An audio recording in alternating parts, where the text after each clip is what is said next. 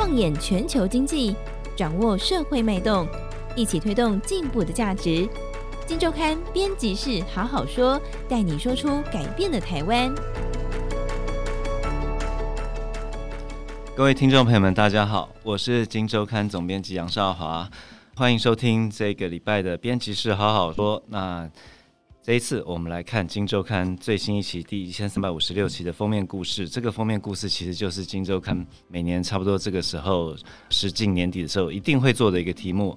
回顾一整年，我们财经世界的风云人物到底有哪些人？二零二二财经风云人物哦，例行公事嘛。虽然说例行公事，但是今年做起来特别累。为什么呢？我记得几个月前，我们就在摊开所有上市贵公司过去一年市值的变化。过往我们就会看啊，市值成长很多，然后来看里面有没有什么领导人的一些特别的故事可以来介绍给读者朋友们啊。今年摊开这个表格，哇，一片乌云密布哦。不要说守成啊，衰退的一大堆，成长的更少。今年特别难选。不过我们后来转念一想，今年是一个风云风云，今年是一个逆风跟乌云笼罩的一个这样的一年。在这样的一个情境底下，有没有？遭受到最大冲击，他的客观环境、客观条件遭遇到最大的逆风，但他还至少能够展现出一定的韧性，至少守住、站稳一定的脚步。这样的人物，或许会是我们今年特别值得拿来介绍给读者朋友们的这样的人物。这样一想，一个名字就出来了，就是我们南山人寿的尹重尧啊，一个新的接班人。这一次我们也做了比较深度的采访，那跟我们一起聊的是这个主作的负责人雨晴，雨晴好，嗨，各位听众朋友，大家好。尹重阳，大家知道是润泰集团少主啊，首富级人物尹衍梁的儿子啊。那但是过往其实真的没有太多人介绍的很详细，这一次雨晴算是把他挖的比较深了一点啊。雨晴，我们来聊聊这个人，你怎么看？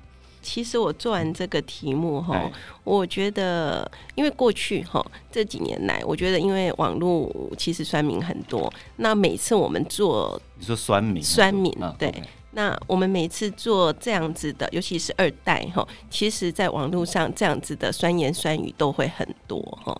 那老实说，我自己心里面难免有时候啦哈，也有一点点的赞同哈。那但是。但是这一次哈，老实讲，呃，我做完之后，我其实心里面就像我们写在这一个整个封面故事的前言的哈，就是越艰困的环境。也许会开出最美的花哦，因为我觉得大家就像刚刚少华开场讲的哦，他是首富级人物，润泰集团尹衍良的儿子，而且是独子哈，尹重尧。但是呢，他却是在一个最糟糕的环境下接班哈，因为本来我觉得他们内部应该是按照程序，就是说三年前他如果大家记忆犹新，他他本来就要升董事长，那后来被金管会打回票，那他就再回来当副董事长，然后再蹲。了三年之后，他就重新今年六月十五号的时候，股东会就通过，董事会也通过，所以我想这应该是一个本来就按照既定行程，那他就接下了董事长，一切看起来都是顺理成章，那他就真的成了首富级人物的接班人哈，那他爸爸的接班人，那但是谁知道哈，就是说在他接了不到一个月，他六月十五号才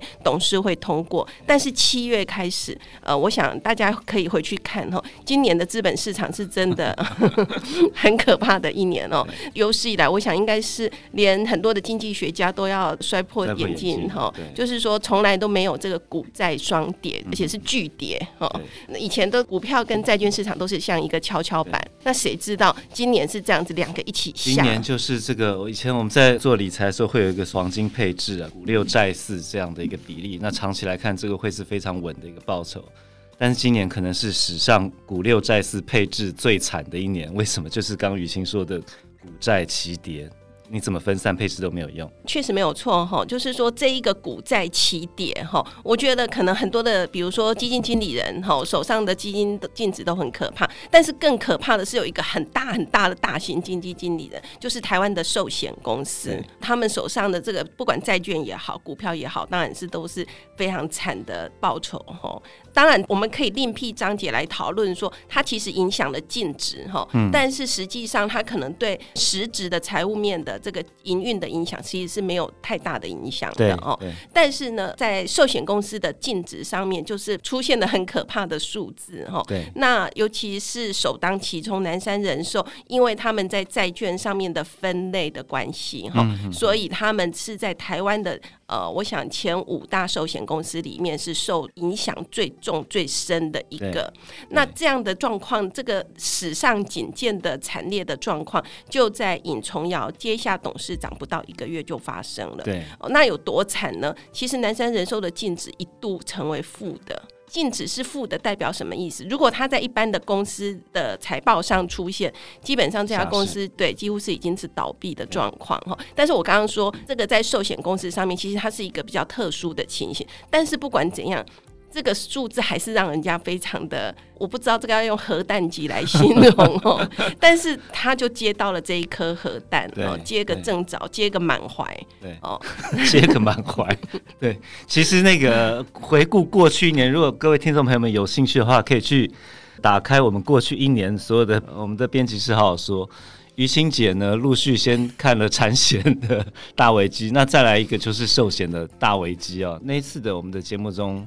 一样，于心就是深度分析了寿险业到底发生了什么事，这个整个股债这样子跌法对于寿险的冲击有多大？好，那刚刚于心说到这个大的核弹级的东西，现在尹重瑶接个满怀，而且他很年轻，对不对？是呃，他应该是到这个月底他才刚刚好满四十岁，好对，那这样的的年纪，他刚接任的时候，我记得呃很多的报纸上都还以。呃，台湾金融业最年轻的董事长来形容他哈，那确实这个称号，当然很大一部分是来自于他爸爸的事业，但是这个其实这个称号漂亮不到一个月哈，就变成了一个核弹级的爆炸哈，所以你就看后面就再没再也没有出现这个称号了哈，然后每次出现都是满头包哈，那大家都在逼问说南山人寿的净值剩多少哈，那怎么办之类的哈，不管怎样再恶劣再。他就是没得闪躲，他就是碰上了。那碰上了，只有面对哈。嗯嗯、那其实我们在这一次的深度报道里面，他其实就跟朋友说，他说如果。人生一定要遇到一次这么惨痛的哈，那我我只能说我庆幸这个年纪就遇到了，非常有味道的一句话。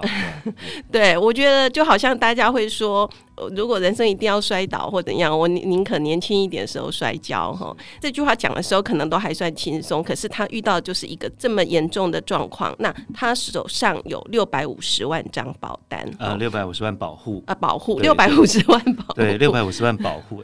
我想他全台湾。几乎哦，如果你有呃用八百万个家户数，我想几乎接近家家户户都有他的保护哈。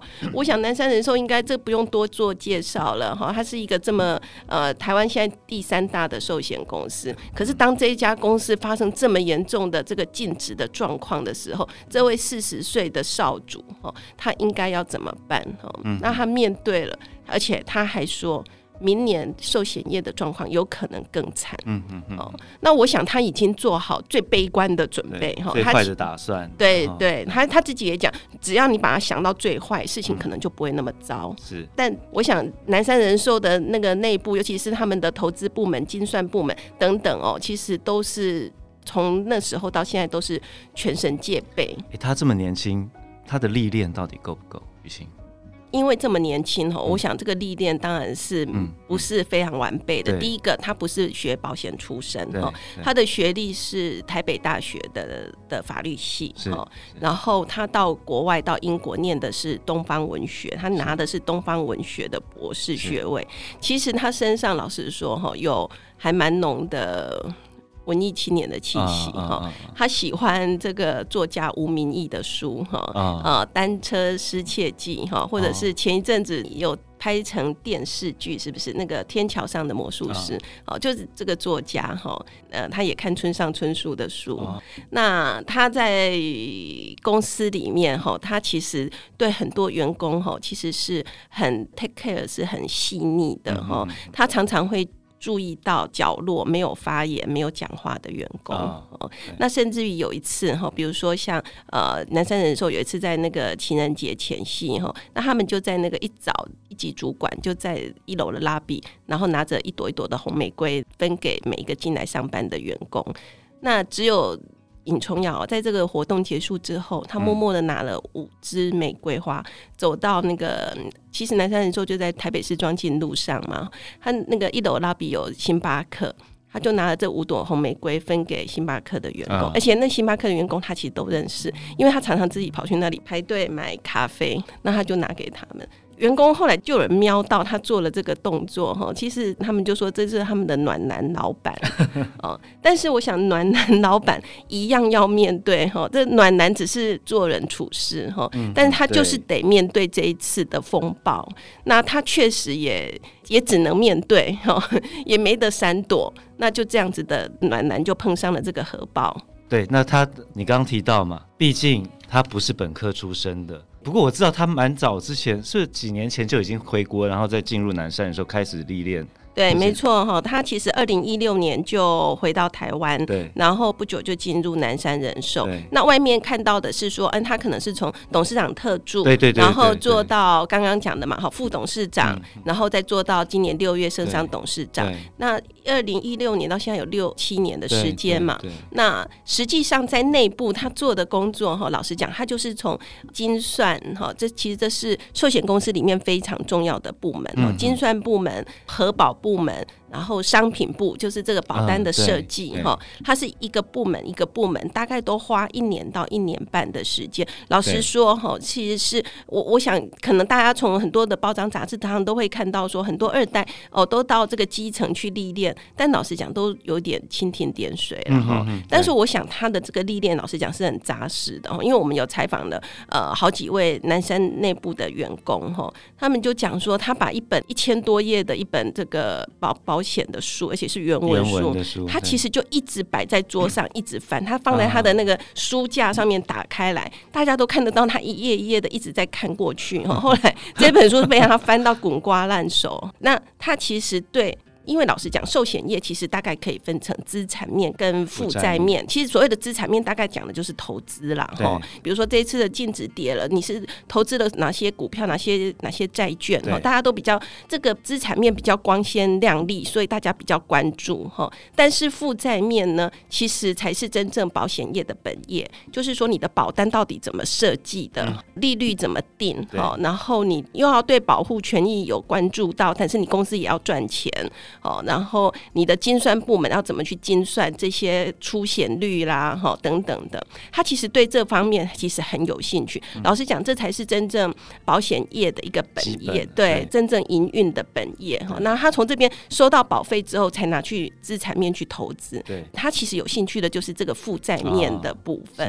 哦，哦，那当然这方面讲起来比较无趣，可能媒体也不喜欢写，因为就比较硬哈。对但是老实讲，这是扎扎实实要做功。功课的，那他其实言谈之间呢，对这些数据的引用，比如说为什么这个保单，比如说我们的，他就花了很多的时间讲说，为什么这个癌症险的设计，这个癌症得到了这个几率哈，为什么我们不能从这个健保去取得？对哦，他就对这个东西很有兴趣。跟我们为什么要去跟韩国买资料？我们为什么用日本买资料？那买资料的过程中，因为两国的国情的差异，我们就会有哪些失真？那对保险公司而言，当然就是风险所在。那我们怎样去可以？慢慢去突破，让鉴宝局来。我想这些可能连听众都不都不想听哦，写出来读者也不爱看。对，可是老师讲，但这确实就是一个保险业，你长治久安，你就像你写百年基业的一个基本了。是没错哈，那这也是我觉得是一个真的经营者该埋锅造饭、卷起袖子去做功课、去认真。其实，其实他讲到最后，你会觉得说他其实就是保险业的经理人，是哦，有几分这样的味道了哈。所以你说他的经历完不完备，我觉得不见得是用这个时间去看，或者说不见得是用学历去看哈。我觉得应该看一个人对这个事业的投入的深度。对哦，那如果从这个角度来看，我觉得他是慢慢在完备中。嗯，玉清，我知道他前一阵子竞选这个寿险工会理事长，他想选理事长，结果是连理事都没当。就你所知，他怎么看这件事情？呃，是，其实哈，我觉得大家从他的照片也好，或从你看 像这样子的呃选举的结果也好，哈，就是说最后连理事都没选上哦。其实外界总是把他当成一个好像不是江湖险恶的小白兔哈，就是说，确实是。但我觉得哈，这个时代哈，某一些不一样的风格，其实就好像我我不知道这样的形容贴不贴切了哈。比如说最近又有选举刚。过，对，那最近也有候选人出来说，他不贴竞选标志，对，不设竞选办事处等等的哈。我觉得呃，台湾开始有一些比较不一样的声音，也许现在还没有办法成为。主流或多数，但是我觉得那个声音已经开始慢慢在发出来，而且是从一个比较就是这个年纪哈，可能就是四十岁这样的年年龄层，其实开始慢慢在发生。那我觉得尹崇阳某种程度就是类似这样的人哈，你可以直接很简单的说他就是一个小白兔，那很简单，这个标签很容易。但我觉得从另外一个角度说哈，他是不是也是一个不一样的经营风格？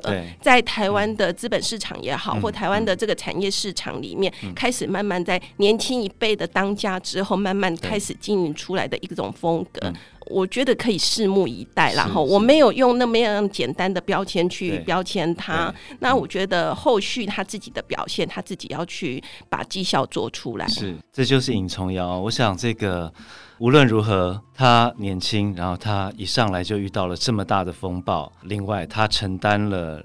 刚刚提到六百五十万保护的责任，我想许许多多的家庭都应该要认识，至少多认识一下现在这一位某种程度跟你切身有关的一位领导者，他怎么面对这个风险，他怎么面对未来，他有什么样的人格特质。那在这一期的报道中，我想今天看算是做了一个。呃，目前看来最完整的一次报道，非常值得听众朋友们好好来细细的咀嚼一下。好，那以上就是这一期我们《金周刊》二零二二年财经风云人物我们一个主角，我们做的一个介绍啊，有兴趣的朋友多多参考。啊，节目到这边，谢谢大家，拜拜，拜拜。